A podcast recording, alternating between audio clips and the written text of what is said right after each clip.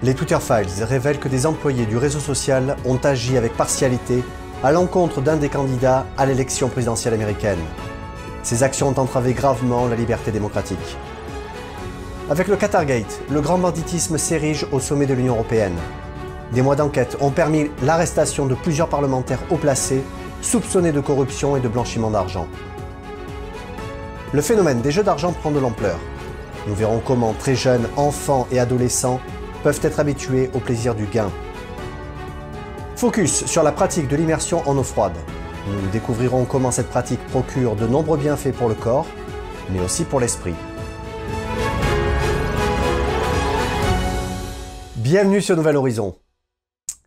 Alors, y a-t-il eu ingérence ou non dans les élections présidentielles américaines de 2020 Eh bien, pour avoir un début de réponse, je vous propose de plonger au cœur des Twitter Files. Mis en avant par le nouveau propriétaire de l'oiseau bleu, Elon Musk, a décidé de faire le ménage dans la cage. Et pour cela, il a relayé des contenus de mails et des discussions en interne du réseau social, qui avaient été mis en avant par le journaliste d'investigation américain Matt Taibbi. Le journaliste mettait en cause Hunter Biden, fils de Joe Biden, dans un article paru dans le New York Post et qui incriminait aussi bien Hunter que Joe Biden. Sauf qu'à l'époque, deux semaines avant les élections pour être précis, Twitter avait supprimé la possibilité de pouvoir partager cet article. Y a-t-il eu ingérence de la part de Twitter d'une façon ou d'une autre dans ces élections? Avant d'affirmer des choses trop catégoriques, regardons de plus près un article d'Epoch Times qui met en lumière la différence de traitement entre les deux candidats, Biden et Trump. Un des derniers comptes rendus mis en lumière par les Twitter Files nous dévoile que pendant la période d'octobre 2020 à janvier 2021, des manœuvres illégales ont été déclenchées par les cadres chez Twitter. Ces faits sont confirmés par Matt Taibbi, qui confirme que des discussions existent dans la création d'une sorte de collaboration entre Twitter et les renseignements américains, autrement dit le FBI. Dans ces échanges, le journaliste certifie que Twitter cherche des raisons pour interdire ou supprimer des contenus favorables à la réélection de Donald Trump, tout en recherchant, d'un autre côté, des prétextes pour soutenir le candidat Joe Biden. Une série de messages échangés entre les cadres de Twitter montre une sévérité et une intransigeance pour le candidat Trump. Quelques exemples, florilège, Trump est un éléphant dans la chambre. Je pense que beaucoup d'employés devraient partager ces considérations. Est-ce qu'il y a un autre canal ou groupe où l'on puisse s'organiser pour plus d'actions Un employé de Twitter réclame trois fois en suivant nous devons faire ce qui s'impose et bannir ce compte. Un autre affirme que Trump incite à la violence de manière subtile sans pour autant violer les règles. Prenons un autre exemple. Dans un tweet, Donald Trump déclare Gros problème et divergence avec les bulletins de vote par correspondance dans tous les États-Unis. À voir le total final le 3 novembre. Ce tweet, qui suggère des anomalies graves, est étrangement frappé de trois sanctions. Impossible de le partager, impossible de le liker et impossible de le commenter. Un des cadres se félicite des censures apportées à ce tweet et écrit Bon boulot sur la vitesse, les gars. C'est ce pourquoi tout ça a été conçu. Ces exemples nous interrogent tout de même sur l'influence réelle de Twitter sur ces élections. S'en est suivi la clôture du compte de Trump, comme vous le savez, ce bannissement jugé comme infondé par un très large spectre international a provoqué un tollé mondial. De nombreux chefs d'État se sont inquiétés de cette décision. D'ailleurs, Emmanuel Macron avait déclaré à l'époque, en public, qu'il ne voudrait pas vivre dans une démocratie où les décisions les plus importantes sont prises par des acteurs privés. Même le leader de l'opposition russe, Alexei Navalny, avait déclaré qu'il s'agit d'un acte de censure inacceptable. Quant à Donald Trump, il s'est exprimé le 9 décembre sur sa propre plateforme Truth Social. Il a déclaré la plus grande chose qui ressort du ciblage mensonger de Twitter et que l'élection présidentielle a été truquée, et ce autant qu'elle pouvait l'être. Aucun homme d'État n'a fait l'objet d'un tel bannissement depuis la création des réseaux sociaux. Mais alors, qu'en pense Elon Musk? Eh bien, Elon Musk a déclaré avoir racheté Twitter parce qu'il pense que ce réseau social est une place publique numérique essentielle à la démocratie dans le monde. Il ajoute que la modération des contenus est trop répressive et que cela nuit à la liberté d'expression. Le bannissement de Donald Trump et bien d'autres personnalités sur les réseaux sociaux nous démontre bien qu'une question fondamentale sur la régulation des débats publics doit être prise en compte par tous les États. Au-delà de la haine en ligne, nous avons besoin de mettre en place dans le futur des lois et des règles pour harmoniser, contrôler les débats publics et protéger bien sûr nos démocraties. Ce n'est plus la Coupe du Monde de football au Qatar qui embrase aujourd'hui les médias, mais la révélation par deux médias belges, Le Soir et le CNAC, d'une possible corruption du Qatar en plein cœur du Parlement européen. L'affaire fait grand bruit, car ce sont plusieurs parlementaires occupant des fonctions stratégiques à Bruxelles qui sont mis en cause. Depuis, le parquet fédéral belge a procédé à leur arrestation pour corruption et blanchiment d'argent. Mais ces ingérences par le pays du Golfe, au plus haut sommet de l'Union européenne, jettent un profond discrédit sur la capacité de l'institution à éradiquer les lobbies en son sein. Ces affaires montrent à quel point les droits fondamentaux humains sont bafoués et que des conflits d'intérêts gangrènent l'institution. Petit rappel des faits. Une enquête démarrée discrètement mi-juillet dernier par l'Office central pour la répression de la corruption belge a révélé le pire scandale de corruption de l'histoire du Parlement européen.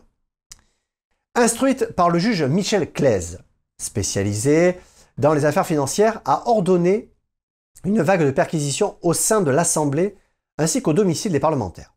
Et la stupéfaction.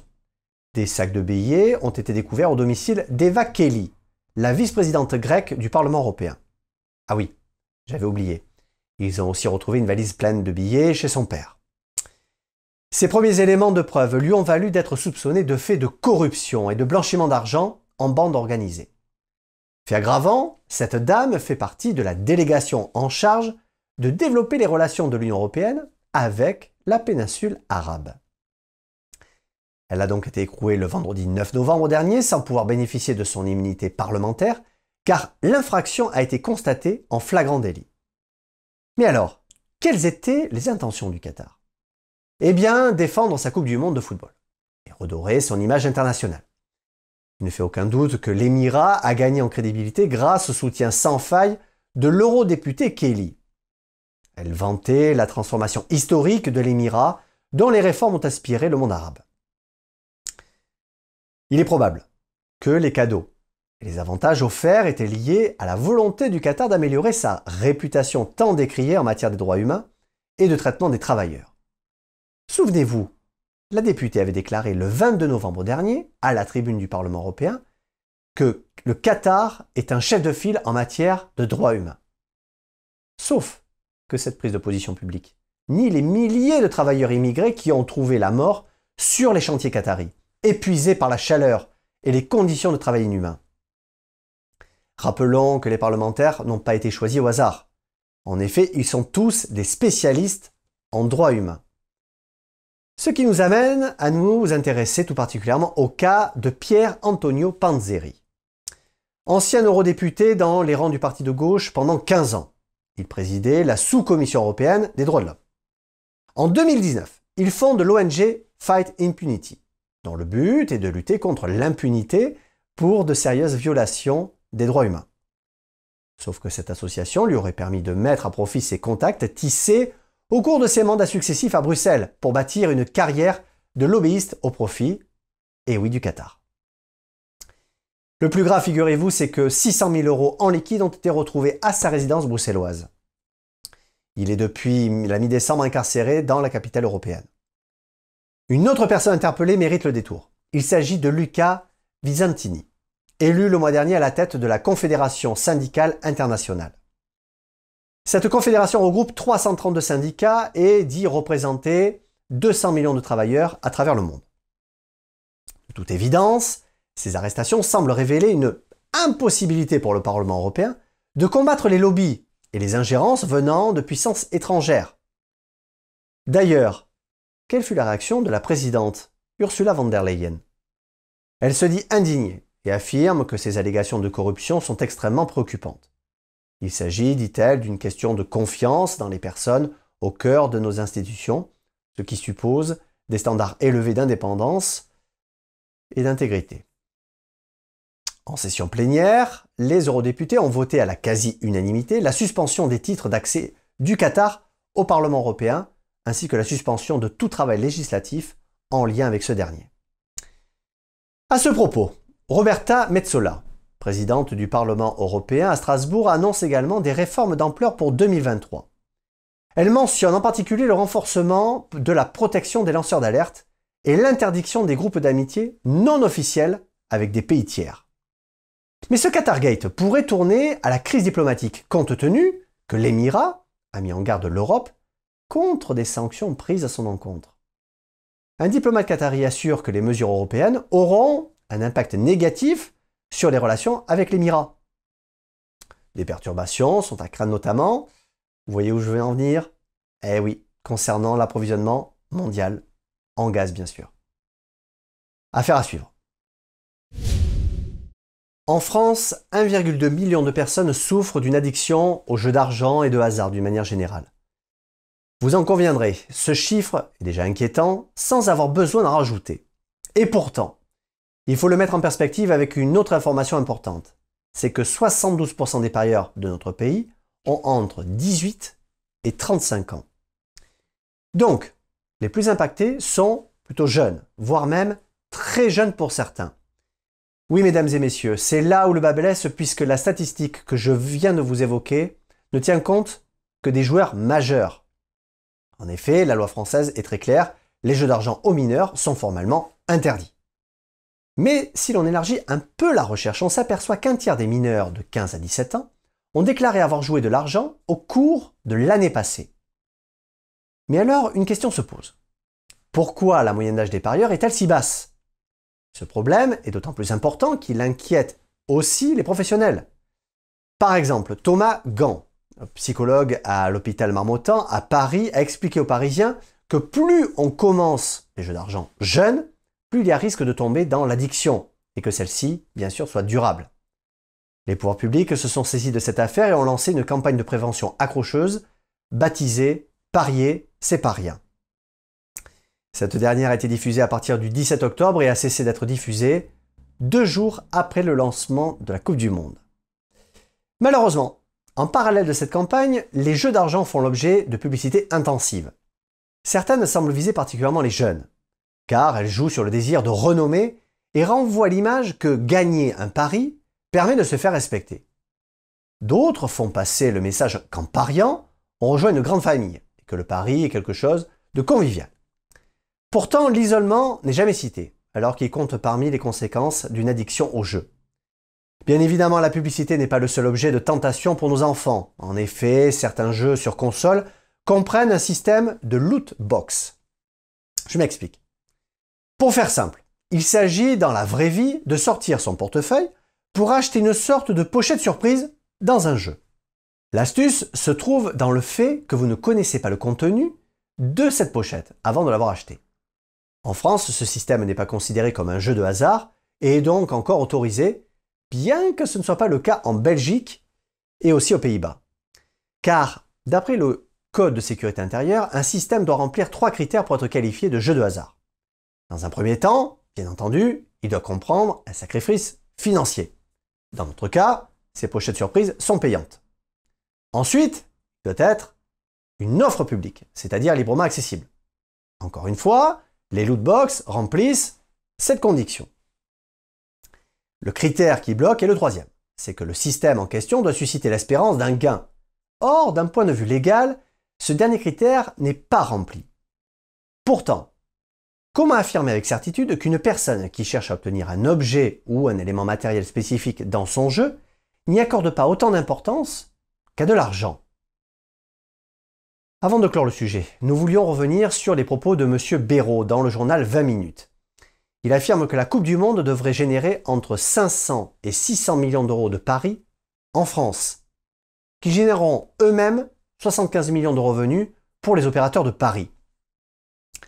Il rappelle que 55% de cette coquette somme sera reversée à l'État. Finalement, est-il réellement dans l'intérêt de notre gouvernement que les personnes dépendantes au jeu soit leur addiction Ou encore, Est-ce un simple hasard si la campagne de prévention concernant les jeux d'argent a cessé juste après le départ de la Coupe du Monde? À vous d'en juger.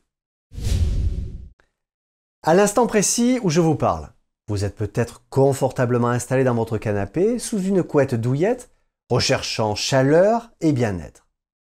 Eh bien, sachez qu'il existe des personnes qui recherchent, tout comme vous, cette sensation de bien-être, sauf qu'elles le trouvent au travers de l'immersion en eau froide. Je vous vois venir. Oh là, mais ces gens sont en quête de sensations fortes ou en recherche de dépassement de soi. Eh bien, vous allez voir que les raisons sont multiples, quitte à casser les idées reçues.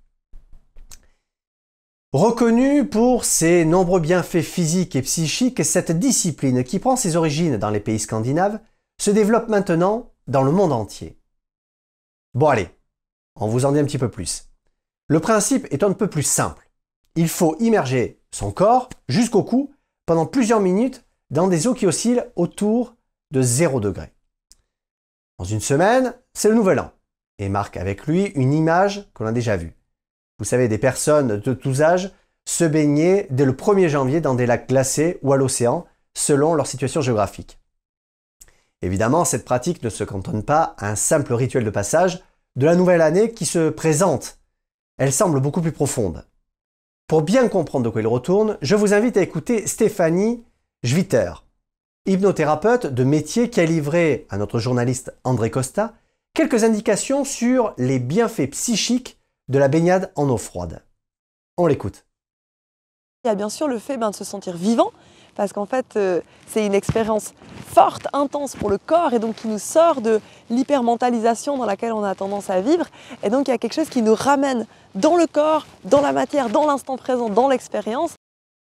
Selon le journal Le Nouvelliste, la médecine officielle reconnaît que pratiquer régulièrement et judicieusement, la baignade en eau froide renforce les systèmes immunitaires, vasculaires et neurovégétatifs tout en stimulant la circulation.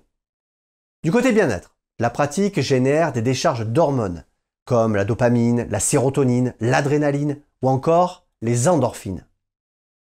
Ayez bien à l'esprit que ces hormones ont des propriétés euphorisantes, anxiolytiques et même relaxantes. Si vous souhaitez vous lancer dans cette expérience hivernale, sachez qu'il existe de nombreux groupes de givrés euh, dans le monde entier, comme ceux qui utilisent la méthode Wim Hof, du nom de son créateur. Aussi appelé l'homme de glace, il a développé une méthode combinant des techniques de respiration, d'exposition au froid et de force mentale.